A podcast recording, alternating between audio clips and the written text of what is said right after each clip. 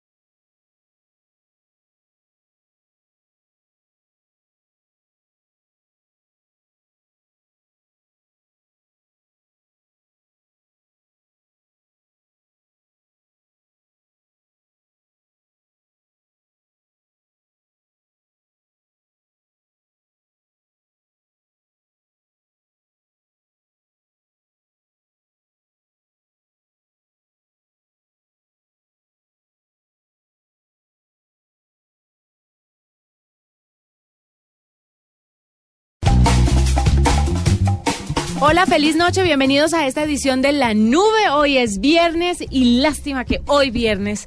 Eh... Ya, ya, se puso tropical el hombre. Lástima que hoy viernes no tengamos nuestro video de Facebook. Pero hace cuánto te, hace cuánto estamos bailando las parrandas. Ah, no, hace 15 días que se acabó el año. Sí, ¿no? sí hace señor. 15 días. ¿Ustedes parrandearon en el Puente de Reyes? En el, no. no hubo como, mi amor. No, no, ya se ni gastó todo. Ni en Navidad, ni. O sea, el 2 de enero éramos otras personas. Ya Data Crédito está haciendo las, delicias de grandes y chicos. Está haciendo unas, un par de llamadas. Sí. A ver, Las ¿qué? tarjetas de crédito están en rehabilitación. A en mi este casa ya llamaron, no a mí precisamente, pero ya llamaron. bueno, es un placer acompañarlos. Esta noche va a ser muy especial. ¿Por qué? Porque hace unos días dimos una noticia sobre la NASA y la creación de una oficina, oficina de coordinación de defensa planetaria.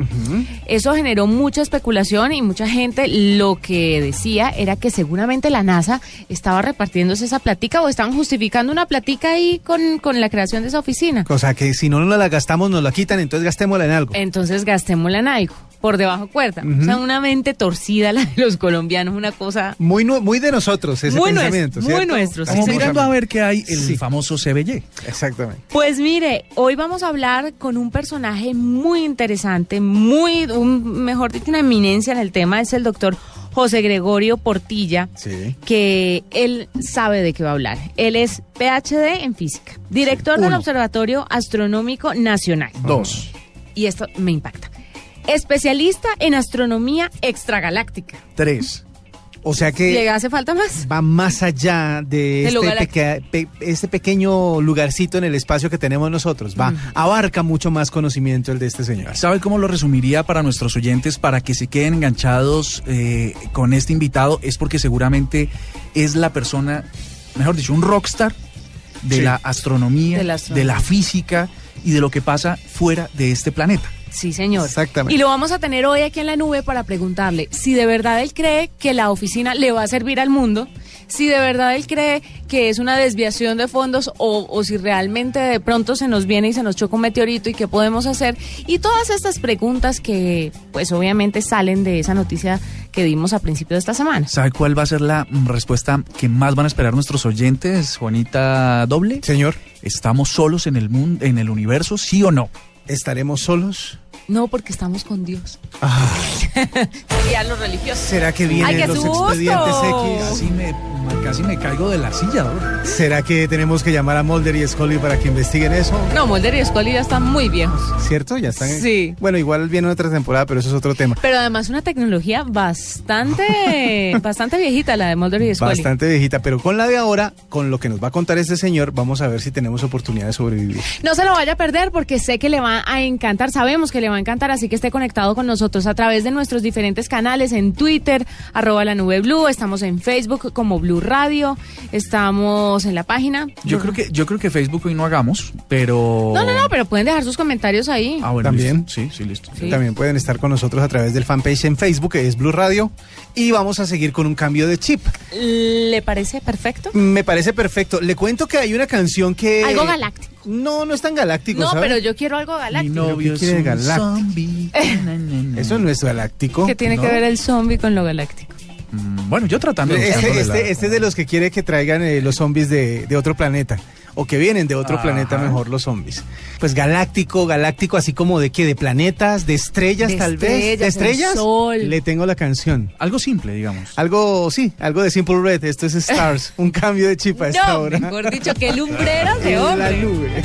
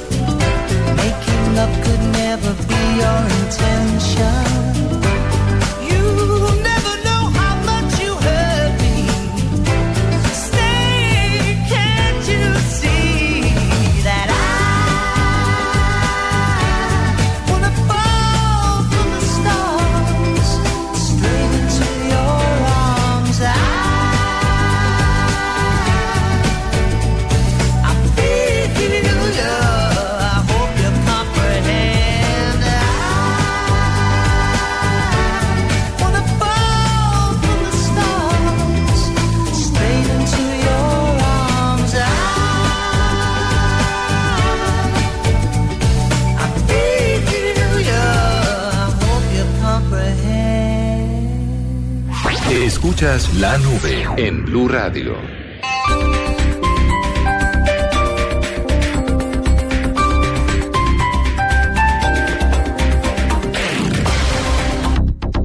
Este sábado después de las noticias del mediodía en blanco y negro con Mabel Lara y Lona. Yo quería tener una identidad como artista, que ese nuevo, ese nuevo nombre de alguna manera sí representara lo que yo era en ese momento. La cantante colombiana habla de su vida, su música y su carrera. Yo siempre tuve la música porque yo canto desde que me acuerdo, pero la música desde todo. Y Lona, este sábado en blanco y negro con Mabel Lara, porque todos tenemos algo que contar. Por Blue Radio y bluradio.com, la nueva alternativa.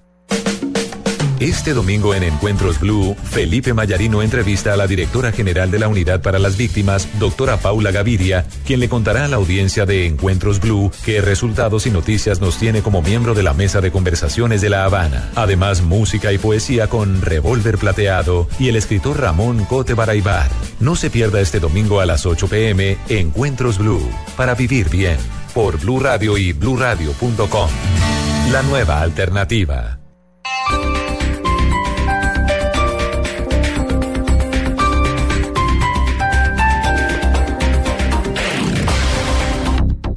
Arroba la nube blue. Arroba blue radio com. Síguenos en Twitter y conéctate con la información de la nube.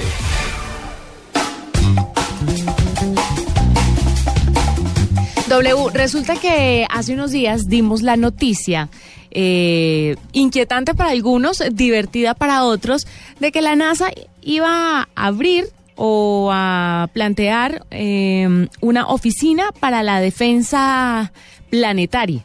El mundo se va a acabar. Sí, señor.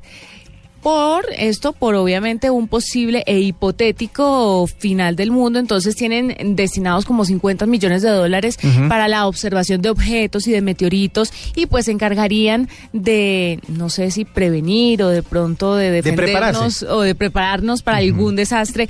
Del tipo de películas como Armageddon, que viene el meteorito, Bruce Willis se monta en esa roca, la explota, él muere pero salva al mundo.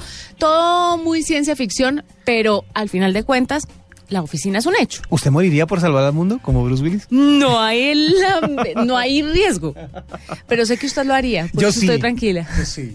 Yo me sacrifico. Pero mire, mucha gente después de que dimos la noticia empezaron a hablar y a Sí. especular sobre el tema y algunas personas decían que lo que estaba haciendo la NASA era como evadir impuestos y justificar una platica que les sobraba creando esta oficina y que pocos creían en el tema de los meteoritos y muchos se planteaban la siguiente pregunta, si viene un meteorito, ¿qué podemos hacer nosotros? ¿Es verdad? ¿Para qué montan una oficina de este tipo si no va a servir para nada? Para decirnos, ahí viene, agárrense. Sí, exactamente. Pero mire, no quedándonos con estas especulaciones de los oyentes, Sí. invitamos al doctor José Gregorio Portilla, que es PhD en física, director del Observatorio Astronómico Nacional y además especialista en astronomía extragaláctica.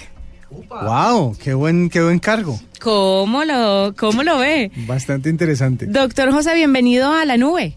Muy buenos días, ¿qué tal? ¿Cómo están? Muy bien, muy bien. Eh, José Gregorio, le quería preguntar acerca de esta creación de la NASA, de esta oficina para la coordinación de defensa planetaria. Esto es porque de pronto puede existir una inminente, un inminente peligro para la humanidad o esto es por justificar una práctica que le sobra a la NASA y no saben qué hacer con ella. No, no, la, la- la NASA acá, a la NASA acá le están quitando más plática, entonces no, no, no se trata de, de- de gastarse unos pesitos por ahí, no, de lo que se trata es de que de unos años de para acá, de unas décadas para acá, la comunidad científica se ha, esta- se ha estado dando cuenta del enorme peligro que puede correr la civilización con la cantidad de objetos que están girando alrededor del Sol y que pueden entrar en rumbo de colisión con la Tierra. Eh, ese, es una, ese es un concepto relativamente novedoso. Hasta hace unos apenas unos 200 años atrás nos dimos cuenta de que el planeta Tierra podía podía colisionar con, con estos objetos. Y mm, a medida que han avanzado las técnicas observacionales, nos hemos dado cuenta de que hay muchísimos, pero muchísimos objetos que si, si bien no van a destruir el planeta porque se tratan de objetos muy pequeños, sí pueden eh, eh, con, con- con sus colisiones, eh, destruir una ciudad o incluso, en el caso de ya los más grandecitos, ya del, del tamaño de una ciudad, pueden hacer lo que ocurrió hace 65 millones de años, que fue acabar con el 70-80% de todas las especies vivas que habían en ese momento. Bueno, pero hablando de eso, ¿qué, qué tanto, qué tan grande debe ser un meteorito para que cause un daño importante? Y al mismo tiempo, ¿qué tan grande debe ser un meteorito para que acabe con la humanidad? Sí, eh, es una muy buena pregunta. Mire, mm, el que acabó con los dinosaurios hace 65 millones de años se estima que tenía un diámetro de más o menos unos 15 a 20 kilómetros. ¿M? Y eso, o sea, eso es más o menos del tamaño de una ciudad. ¿Y hay muchos objetos de esos flotando por ahí? Hay algunos objetos de esos flotando por ahí, hay, hay algunos incluso de, de- de- pues bueno, esos no van a colisionar con la Tierra, pero hay objetos del orden de mil kilómetros de, de- de diámetro, como el, el- el- el planeta menor Ceres. Pero, pero la gran mayoría son objetos de, de un centenar de, de metros o de 20 metros, etcétera. Por ejemplo, hace unos dos o tres años, no recuerdo bien la fecha, a, a comienzos, a comienzos de año, hubo un objeto del orden de unos 20 a 30 metros que explotó, eh, entrando en rumbo de colisión con la Tierra, no alcanzó a llegar hasta el suelo, sino que explotó en las capas altas de la atmósfera. Y eh, su efecto de la explosión alcanzó a llegar cerca de una, de una ciudad, la, la ciudad Chelyabinsk, en Rusia, y hirió a, a unas 2.000 personas por los vidrios que produjo la, la, la- la- la rompezón de, de vidrios, el- la onda de choque que produjo, hirió el orden de 2.000 personas y por fortuna fue un objeto que explotó a varias decenas de kilómetros de, de altura y, y ya había pasado unos 100 años antes con, con Tunguska, ¿sí? Eh, o sea, la gente cada vez es más consciente, la comunidad científica, de que hay es, esos fenómenos son naturales, ¿sí? Están, han pasado todo el tiempo y la pregunta no es si, si alguna va a suceder, sino no. Eh, va a suceder, sino, sino cuándo. Entonces, eh, este, esta, esta nueva oficina de coordinación para la defensa planetaria, de lo que se trata es de eh, digamos, hacer las cosas bien, hacer las cosas planeadas, seguir tratando de descubrir todos esos objetos, porque ahí, eh, en este momento los astrónomos están, están en proceso de descubrimiento de esos objetos, pero lo que se sospecha es que hay bastantes más que no, no, no, no conocemos de su existencia. Entonces, Claro. la idea es, con más telescopios, con más, más dinero, eh, poder rastrear todos esos objetos que, que, que creemos que están ahí. Y una vez que se sepa cómo son sus trayectorias orbitales, pues uno con, con computadoras muy potentes uno puede calcular hacia futuro si esos objetos van, coli- van a colisionar con la Tierra o no. Pero ahí es donde uno, perdón, doctor José, se pregunta, y si ustedes hacen esos cálculos y llegan a la conclusión de que en dos o tres sí años se nos va a caer un meteorito y esto, mejor dicho, va a volar de la que sabemos al zarzo, Eso. ¿qué podemos hacer? Sí. Ah, bueno, esa es la otra parte que va a hacer la oficina de coordinación.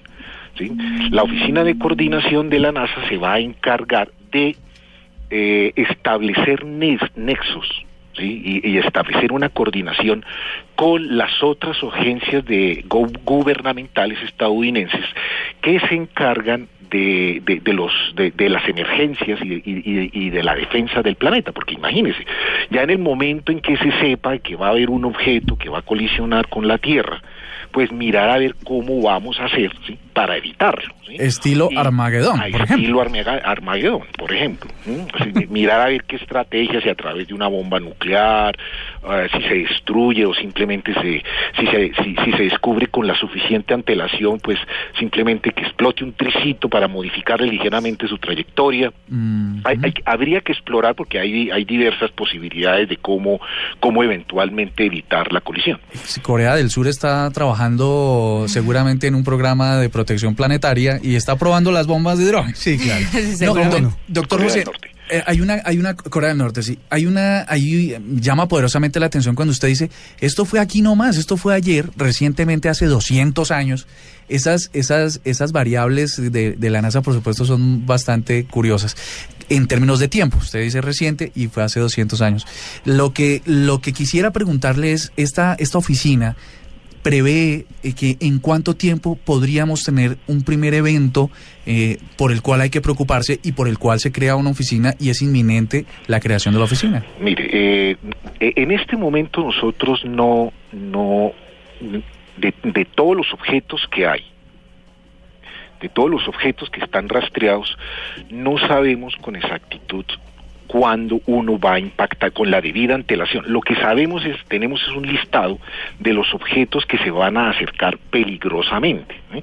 Peligrosamente es que van a pasar entre la Tierra y la Luna, digamos a 300 mil kilómetros, 200 mil O kilómetros. sea, nos va a rozar. Que rosa, sí. Nos roza a 300 mil kilómetros. Sí, Esas son las cifras que son Eh, tuyas. eh, eh, claro, eh, eh, astronómicamente hablando, eso es aquí nomás. Eso es aquí, sí. Sí, o sea, si, si pasa un objeto a 200 mil, 100 mil kilómetros de, de distancia, eso es, es una distancia muy corta. Pero no conocemos ningún objeto que sepamos con la debida antelación que, que vaya que vaya a impactar a impactar con la Tierra. Eso no lo conocemos en esto, pero lo que sí sabemos con satélites eh, espías es que suceden explosiones en promedio del orden de 30 cada año de objetos relativamente pequeños del tamaño de un carro, del tamaño de una casa que explotan en las capas altas de la atmósfera, porque por fortuna nuestra atmósfera es lo suficientemente densa como para hacer que esos objetos no peguen contra el suelo, sino exploten en las capas altas de la atmósfera. E imagínense, ocurren 30 cada año. De lo que nadie se entera, de hecho. Sí, generalmente la gente no es muy consciente de, de eso, so- so- solamente cuando aparece, por ejemplo, lo de Chelyabinsk hace, hace unos dos o tres años, pero de resto la gente es poco consciente de que ese peligro existe. Bueno, vamos a hacer una pausa en esta entrevista. Ya en un ratico continuamos con el doctor José Gregorio, que nos está contando todo acerca de la noticia de la NASA sobre la creación de una oficina para la coordinación de la defensa planetaria. O sea, son como los hombres de negro, no, son como... Es ¿qué? como Bruce Willis. Como Bruce Willis y su combo. Bueno, en Sí, fin, alguien nos va a defender de todo lo que nos amenaza en el espacio. Y el doctor José Gregorio nos está aclarando si sí, si no y qué debemos hacer. ¿Ustedes qué opinan si yo les digo que cada vez más personas están dejando de utilizar los smartphones para lo que se inventaron principalmente los teléfonos, que es para hacer llamadas? Sí. De acuerdo. Y es verdad, yo- hay mucha gente cuando se bloqueó a finales del año pasado WhatsApp, decían, Enloquecieron. ¿qué es ese iconito que tiene un teléfono encima que se parece al de WhatsApp pero es cuadradito? Pues ese era el de las llamadas, la gente ya no lo usa para nada. Y de hecho la misma telefonía celular está como entendiendo eso y ahora a uno le venden planes con minutos ilimitados pero con datos Restringidos. restringidos. Pues mire, hay un estudio que habla sobre los países desarrollados y la tendencia a dejar de utilizar su smartphone como teléfono.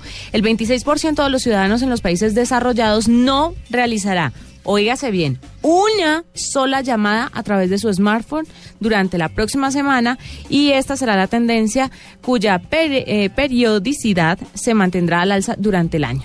Así lo afirma un estudio desarrollado por diferentes marcas tecnológicas. Entonces la gente ni siquiera una llamada hacen a través de un smartphone. Sabes que yo psicológicamente estaba analizando lo que pasa, al menos en las organizaciones, porque tengo contacto con tres organizaciones diferentes, eh, tres corporaciones, compañías diferentes. Importante, La gente tiende a evitar generar las discusiones que hay sobre una llamada telefónica. Porque hay una pregunta, una respuesta, una contrapregunta, una réplica, hay un reclamo, hay una situación que generalmente tiende a extenderse. Como la gente quiere hablar lo menos posible, las notas de voz tomaron todo el protagonismo. Simplemente mando una nota de voz y si la respuesta es corta, respondo en caracteres sí o no. O si tengo que hacerlo, hago una nueva grabación de la nota de voz. Lo que- no consumo los, la- lo- el, Los el minutos. paquete de minutos Sí.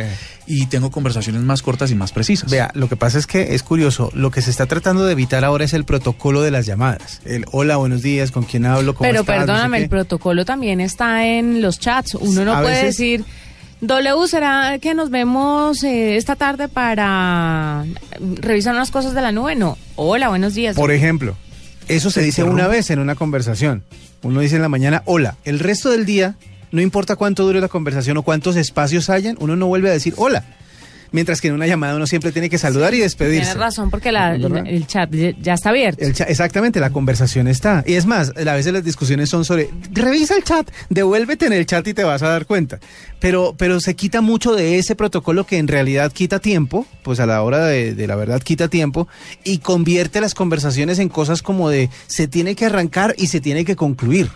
Esto es más como un intercambio de mensajes en donde pues todo queda abierto o cerrado a la hora que se deba y simplemente se justifica con me dormí o se acabó el chat o se ¿Qué, acabó la qué tan conversación, lo que sea. beneficioso es eso? No sabemos qué tanto, pero la gente está como yéndose hacia ese lado.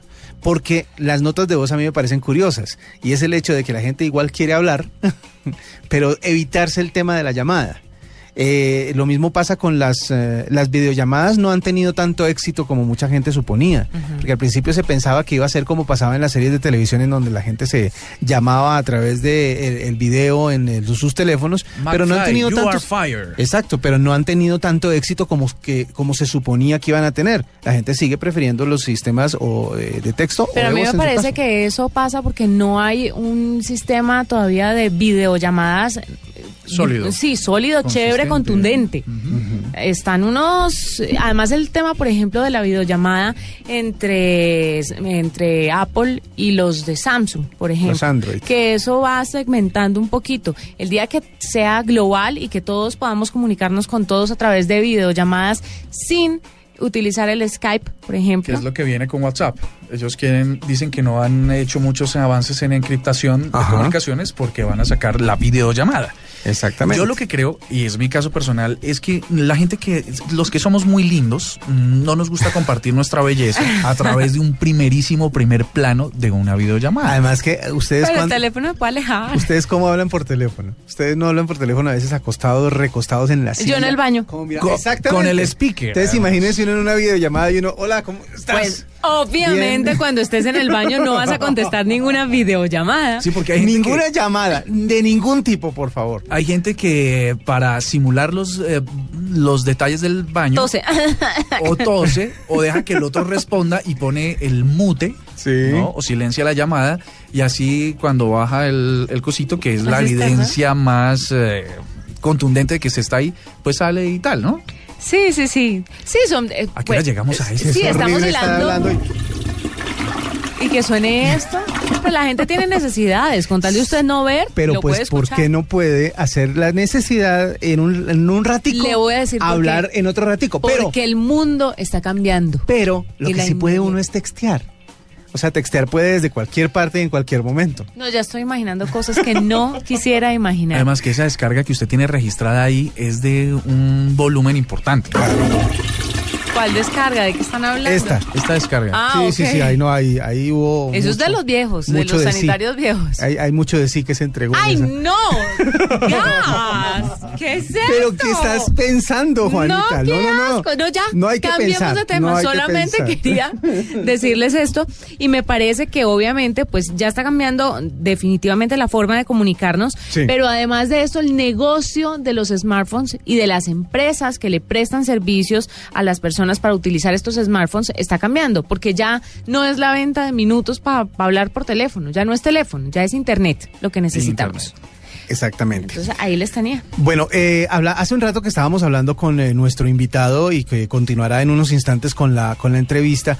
Eh, hablábamos eh, también de la tecnología de Mulder y, y Scully. ¿Se acuerda de los expedientes X? Sí. Que era bastante, bastante obsoleta. Bueno, por estos días, como se está preparando una nueva temporada que se estrena la próxima semana eh, en televisión de los expedientes X, invitando a los mismos protagonistas, pues uno de estos protagonistas de, de- de los show de los talk shows de la noche en Estados Unidos, Jimmy Kimmel los invitó para hacer un paralelo entre la tecnología de la época en que eran exitosos ellos como los eh, de los expedientes X Sí. y la tecnología de ahora. Estamos hablando de la serie que era de 1993 ¿Qué había o qué no había en 1993 y que hay ahora para el mismo trabajo de Ah, los qué expedientes chévere. X?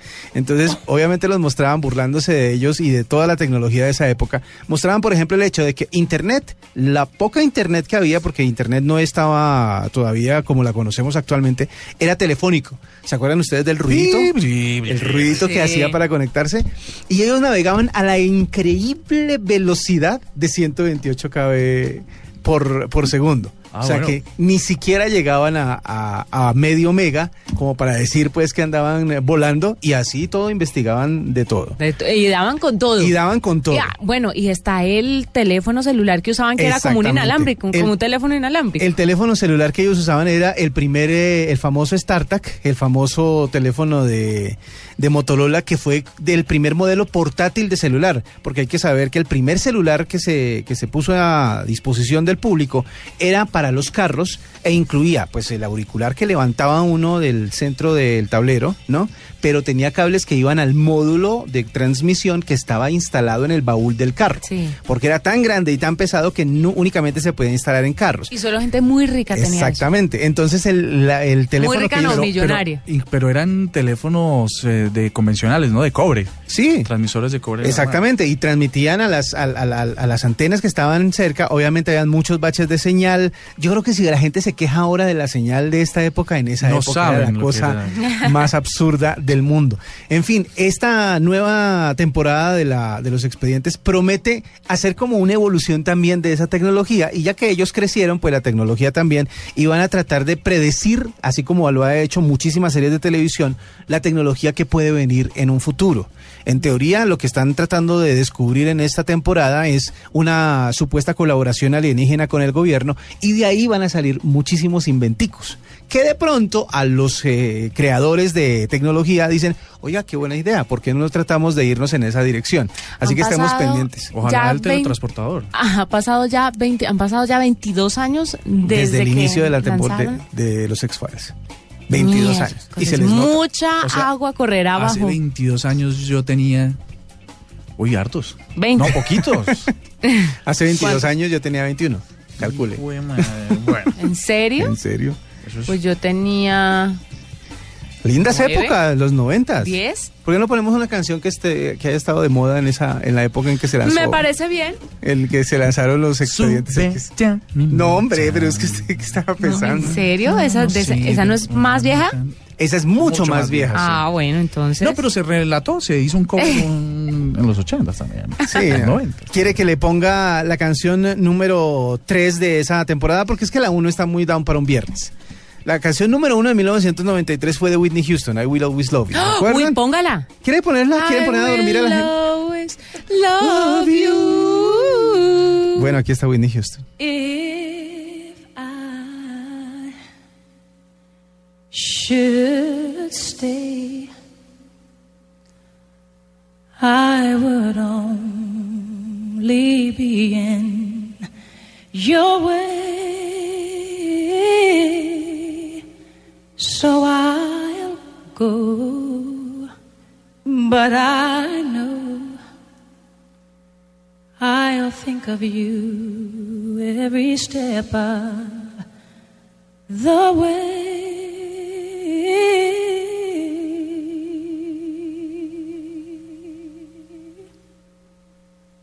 And I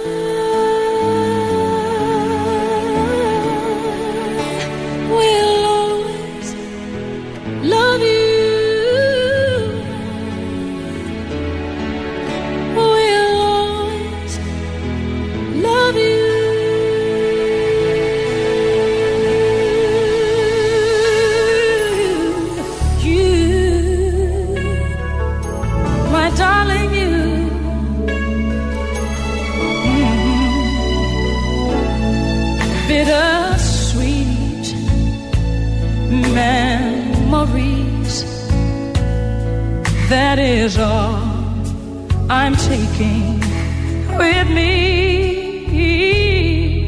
So goodbye. Please don't cry. We both know I'm not what you you need.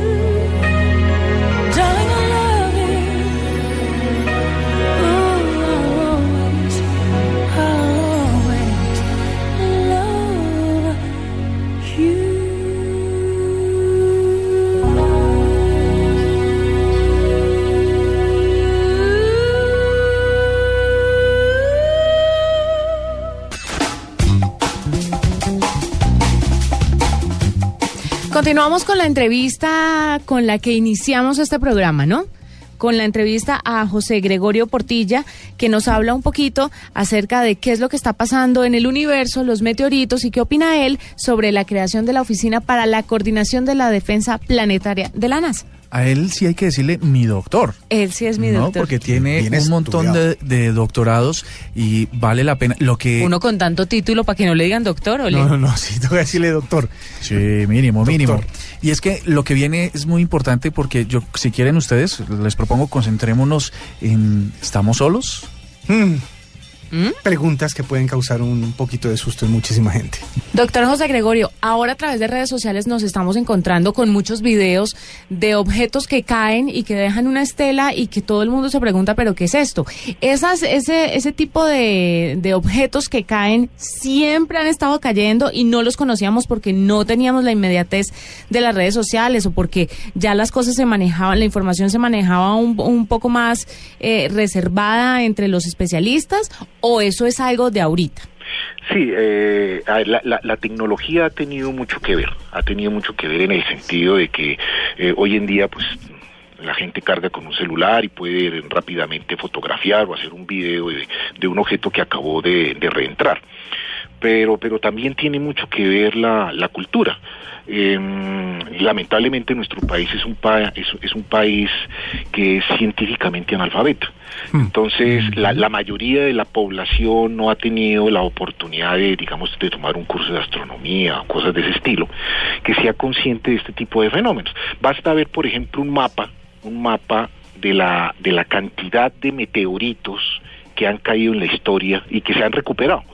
Entonces tú ves, tú ves que caen muchísimos meteoritos en Estados Unidos, o en Europa Occidental, o en Japón, o Australia. Entonces uno se pregunta, bueno, ¿por qué no caen en Colombia o no caen en Venezuela? ¿verdad? Eh, Pero es, es, es por un problema cultural. Sí, la, la, la, generalmente el campesino de la montaña, etcétera, eh, encuentra una roca una, encuentra una roca rara y él se imagina que es una roca común y corriente y La hace a un no ladito da- y sigue. la hace un ladito ahí para cerrar la puerta y, y listo no no no no más ¿Cuánto meteorito no debe estar trancando una puerta de en la finca en casa de mis abuelos. ¿Cuántos? y, y algunos Sí. de ellos algunos de ellos son rocas del planeta Marte y esos objetos se valoran hay museos que los compran por el orden de uno o dos millones de dólares Ave María. Emprendimiento, ¿eh? Eso por no estar observando. A buscar Yo- meteoritos. Yo me acuerdo que en la casa de mis abuelos cerrábamos una, pu- o ellos cerraban una puerta con un fósil. ¿Y no sabían que era un fósil? No, no, era raro y obviamente se veía que era un fósil, pero era para cerrar la puerta. Bueno.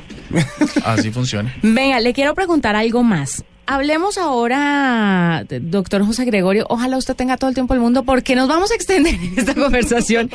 Cuando habla de la, el- esta oficina de la Coordinación para la Defensa Planetaria, habla de la observación de meteoritos y objetos.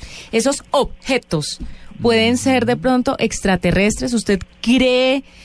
Me imagino, no sé, no sé. O sea, Puedo estar estilo- especulando. Usted, extraterrestres al estilo ovnis electrónicos de inteligencia. de- Sí, de hay vida en otro planeta que posiblemente pueda llegar a nuestro planeta a ser de las suyas. ¿Eso es posible y la NASA lo sabe y no lo comparte? No, yo no creo. Yo, yo, yo, yo lo que pienso es que eh, en términos, cu- cu- cuando uno está hablando con científicos, los científicos parten de un hecho.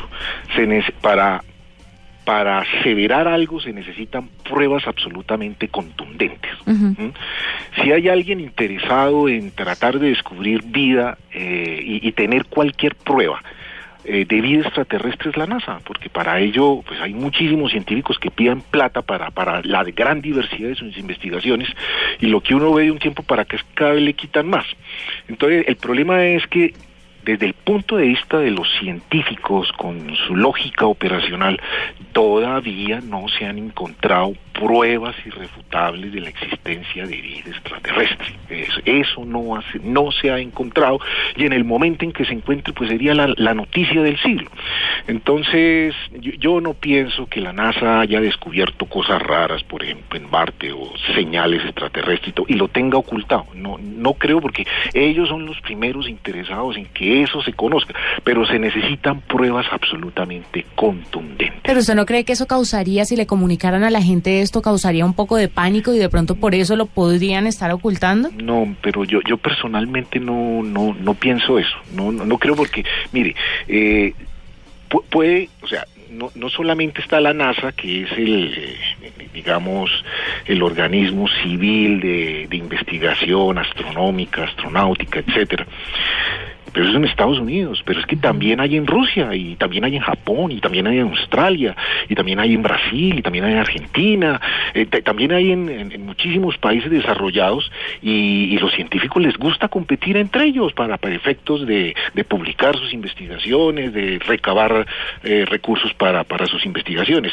Entonces, eh, si hay más grupos de investigación a lo largo y ancho del, del mundo y encuentran algo, pues inmediatamente lo van a conocer.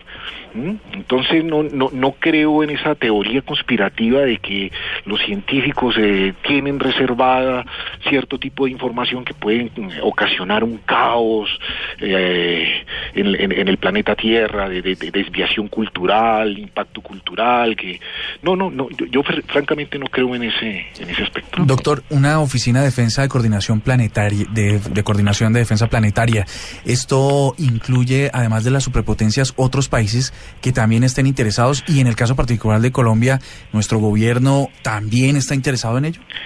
Bueno, mire, mm, yo, yo pienso que eh, lo- lo- los países serios como Estados Unidos y como, como Europa Occidental, eh, ellos evidentemente van a, van a establecer conexiones y, digamos, apoyan con plata y todo. O sea, e- e- eso es indudable. que van a existir ese tipo de cooperaciones.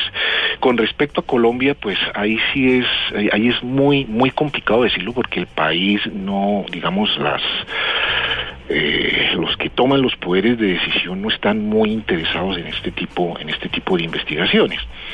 Eh, con, con decirle que, que conozco unas profesoras del, del departamento de biología que tuvieron que hacer una rifa para, para costearse sus investigaciones en la Antártida. Por primera vez se va, van a hacer, van a haber un grupo de investigación aquí en la Universidad Nacional de hacer investigaciones biológicas en la Antártida y no hubo plata, entonces a ella les tocó, y si no, es- porque se ganan un premio en el planetario dis- distrital que les dio el, el distrito, pues no hubieran podido ir porque el, el país francamente no le interesa ese tipo de cosas, es lamentable. Y si eso es en algo directo que es tiene que ver mucho con, con, eh, con el impacto de, de, de ver nuestra flora y fauna planetaria, pues cosas de por allá arriba, astronómicas, pues Menos, No intan- les menos tangibles. Bueno, pero vol- vol- ah, combinando la realidad con la teoría de la conspiración, si se llega a descubrir que viene un meteorito potencialmente peligroso para la, para la Tierra o para la humanidad,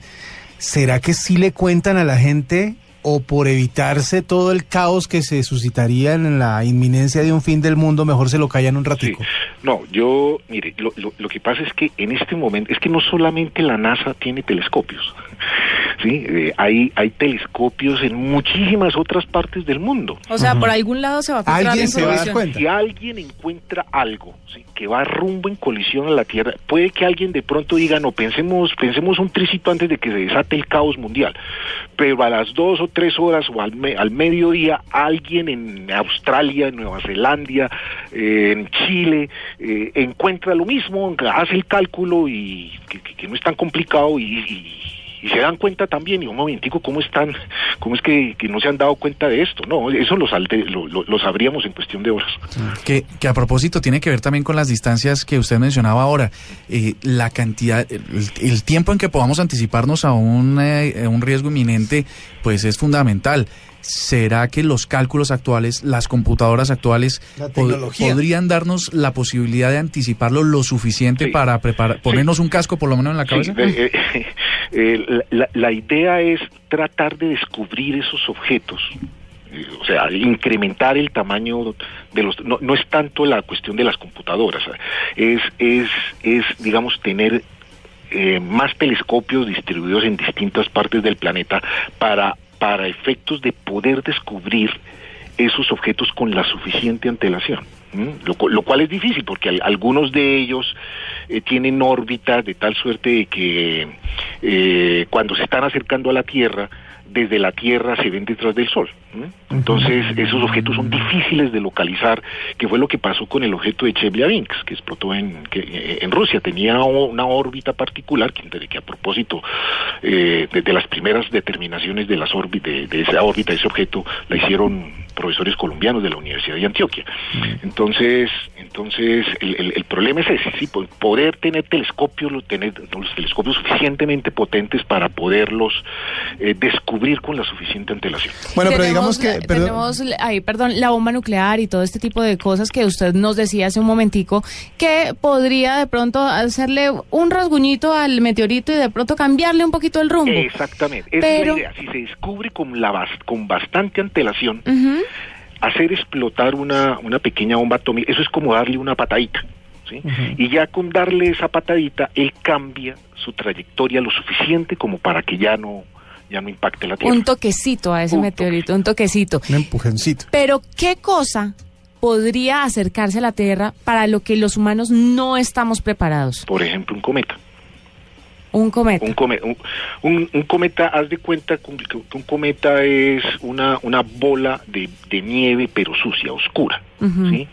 Y el problema con los cometas es que eh, vienen vienen con relativamente con relativa frecuencia de partes de- del exterior del sistema solar que, que, que vienen con trayectorias que pues mu- muchos de ellos son la primera vez que vienen por aquí por esta zona del, del- del sistema solar entonces hace el año pasado o antepasado hubo un cometa que pasó muy cerca del planeta Marte ¿eh? en, en un momento dado se estaba considerando de que ese cometa iba a impactar con Marte pero, pero finalmente no ocurrió pero pasó muy cerca del planeta Marte.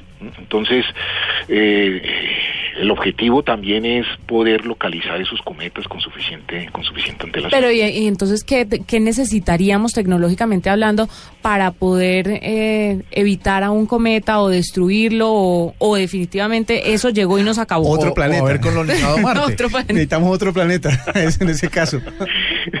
No, se- seguir incrementando, mejorando los telescopios, colocar telescopios orbitales o telescopios eh, eh, en las órbitas de, de Marte o Júpiter, digamos que, que tener como un sistema de alerta global para, para ahí sí poder dormir tranquilos. ¿eh? Pero, pero mire, en, en- en promedio, en promedio, una, digamos un impacto de un objeto de unos 20, 30 kilómetros de diámetro con la Tierra, eso, eso se da en promedio del orden de 100 millones de años, cada 100 millones de años. Ah, el, bueno. último, el último ocurrió hace 65, así que... No, Ah, estamos nos quedan frescos. 45 millones de años de tranquilidad. más o menos. 45 35, perdón. 35. Sí. Pues doctor José Gregorio Portilla, él es PhD en física, director del Observatorio Astronómico Nacional, especialista en astronomía extragaláctica, mejor dicho. Hablamos con el que era. Hablamos con el que es. Exactamente. Muchísimas gracias por estar con nosotros, por resolvernos esta duda y por instruirnos un poquito acerca de esto que de verdad, mal que bien, todo el mundo debería saber. Todos deberíamos saberlo. Muchas gracias a ustedes, ¿eh? muy amables. Escuchas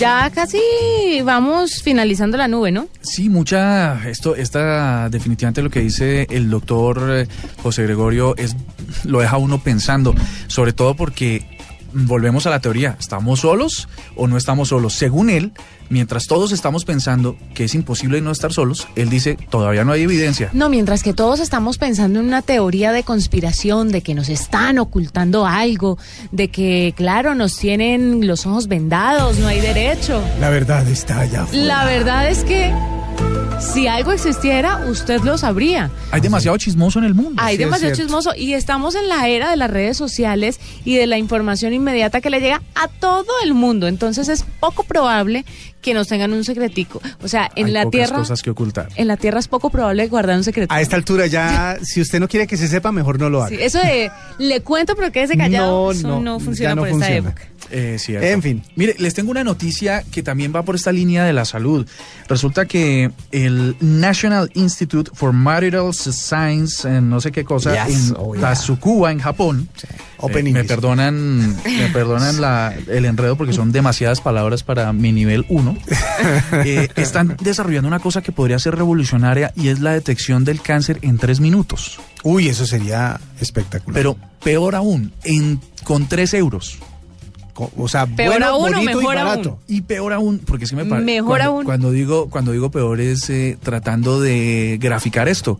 Pero vamos a decirlo, mejor aún.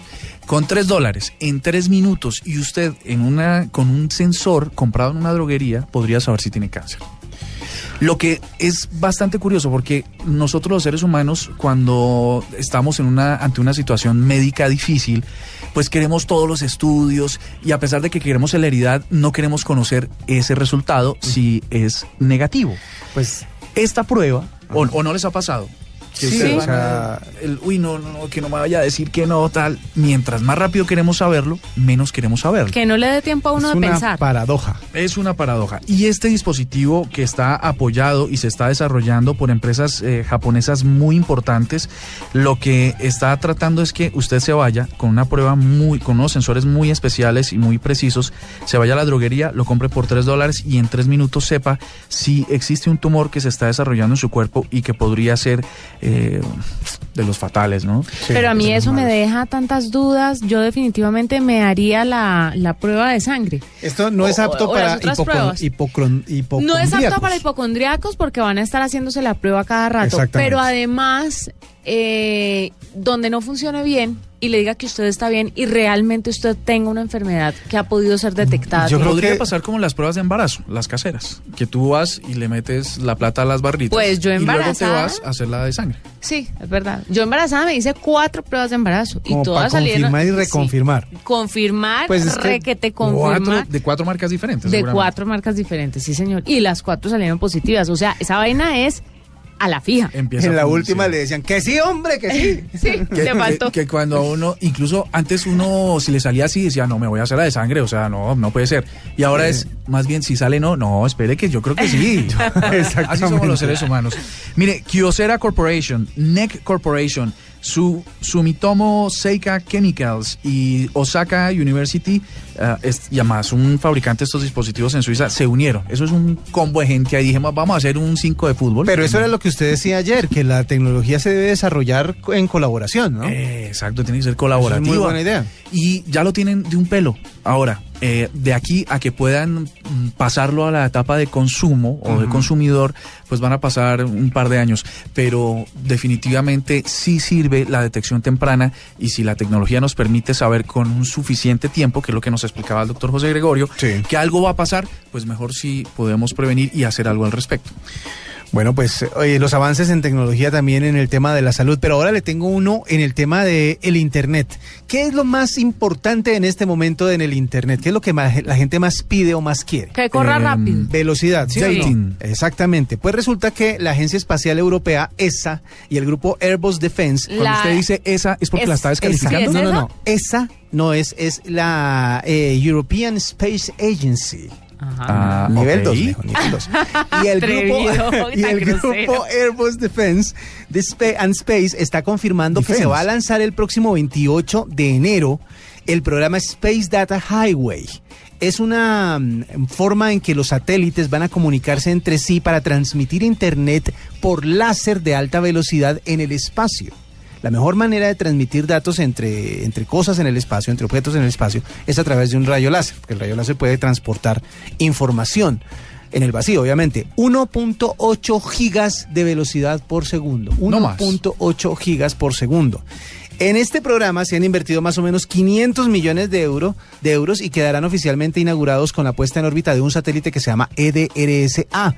Desde una estación rusa van a lanzar este satélite y van a empezar a integrar todos los satélites que están dispuestos para eso, para crear una superautopista de datos en el espacio. ¿Para qué sirve esto? Porque si hay, por decirlo, por decirlo así, eso es como el cable submarino de fibra óptica, haga de cuenta.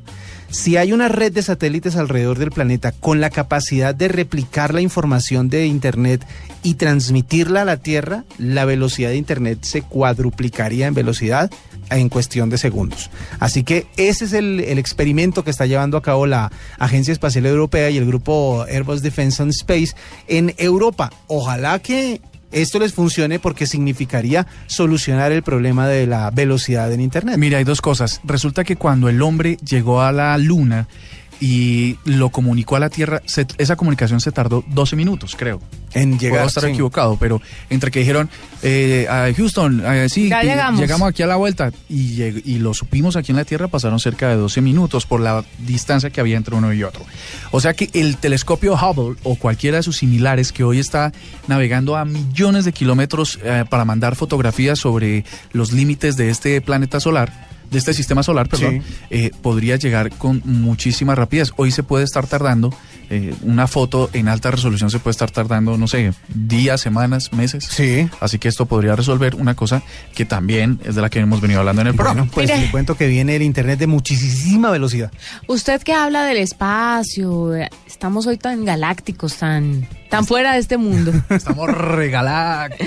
Me parece importante hablar de Star Wars y la repercusión que tuvo la película en Twitter. Ah, sí, obviamente. Una cosa loquísima y es que Twitter le dio una nueva alegría a Star Wars, El despertar de la fuerza, confirmando que la cinta es la más tuiteada de la historia con un total de 9.8 millones en su primera semana de estreno y unos 19 millones en lo que va del mes de enero. Ahora un poquito más.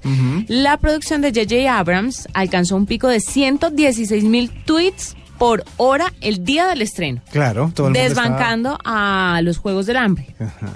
Que tenía 840 mil en su primer día solamente. Claro que hay que hay que hacer la salvedad que siempre hacen, por ejemplo, los que ana- analizan el tema de la taquilla en cine y, y todo, y es que actualmente nosotros tenemos esa fuente de información, es decir, tenemos como la tecnología para compartir esas cosas. De pronto hay películas en la historia del cine que pueden haber generado muchísima más expectativa o Es que pueden, pero pues que no se tenía cómo ¿Usted comunicar. se imagina Titanic en su En momento? su momento. De Titanic yo me enteré de muchas cosas, pero eso era investigando, investigando mucho. Por ejemplo, que James Cameron eh, le cancelaron el proyecto tres veces. Sí. Y tres veces dijo, ni por el berraco me dejo quitar la película. Y dijo, no que me hacerlo". paguen. No me paguen. No me paguen. Hágale. Hágale que Pero yo- deme una tajada de lo que se gane después. Y ahí está, eh, un pedacito de esa tajada es totalmente de vive feliz. En este momento Star Wars tiene en taquilla 1.780 millones 702 mil dólares 874. ¿Usted Ese tiene es ahí el dato de Pink Fla- eh, Files? De Pink Files. Sí, ¿no? No, no, no creo que sea una película muy popular. De pronto por la restricción de edad. ¿De qué es? ¿De la Pantera Eh, Rosa? No, no, no. Digamos que es otro, es, es entretenimiento para adultos. Ah, no me digas. es Qué lindo hablando en este programa que es para, adultos. todos. Pero vea, No, no lo digo porque como están hablando de taquillas, pues no sé. aún así está a 400 millones de dólares de la segunda película más vista en la historia, que es justamente Titanic, y un poquito más lejos todavía de la película más vista en toda la historia, que es Avatar. O sea que en este momento eh, James Cameron debe estar diciéndole a J.J. Abrams, a ver, hágale, lo veo. Abrams, sí. Lo voy a ganar. Lo veo que no me alcanza. Vamos a ver qué pasa entre esos dos, pero bueno, ahí está la tecnología y Twitter haciendo de las suyas, sobre todo en los estrenos de películas y en todo lo que tiene que ver con entretenimiento. ¿Nos vamos despidiendo? Sí, nos vamos despidiendo. Y ya que hemos estado hablando tanto del espacio y eso, ¿por qué no nos despedimos con una canción? ¿Espacial? ¿Se acuerda de Spaceman? Dame un espacio. Claro, de aquí. De Spaceman, claro, un astronauta que ¿La esta hora- conoces? No, no, no. no. No, ¿no conoce Spaceman? Aquí No. se la presento para Debimos esta poner la de Aerosmith. No, pero es que ya quemamos la de Aerosmith cuando hablamos de Sí, la primera vez sé. que hablamos del tema. Pero esa, esa película no tuvo más, más canciones. No, realmente no. Esa fue la única canción única de toda la canción película. de toda la película fue esa. Bueno, había una que se llamaba Living in an Airplane, que cantaban cuando estaban ya a punto de despegar, que Ben Affleck que coge a Liv Tyler y la alza y le canta y le canta Living in a Jet Plane. Pero ¿Esa no es la de canción Plane no- of Love? No, no, no, esa es otra. Pero de todas maneras, eh, la más famosa sí Plane fue of esa. Love o Game of Love. Es una cosa con Love, eh, no sé muy bien. ¿Por qué no vimos a The Killers mejor para despedirnos en la noche de hoy? Así nos despedimos y nos encontramos el lunes nuevamente a las ocho y media de la noche. Feliz noche.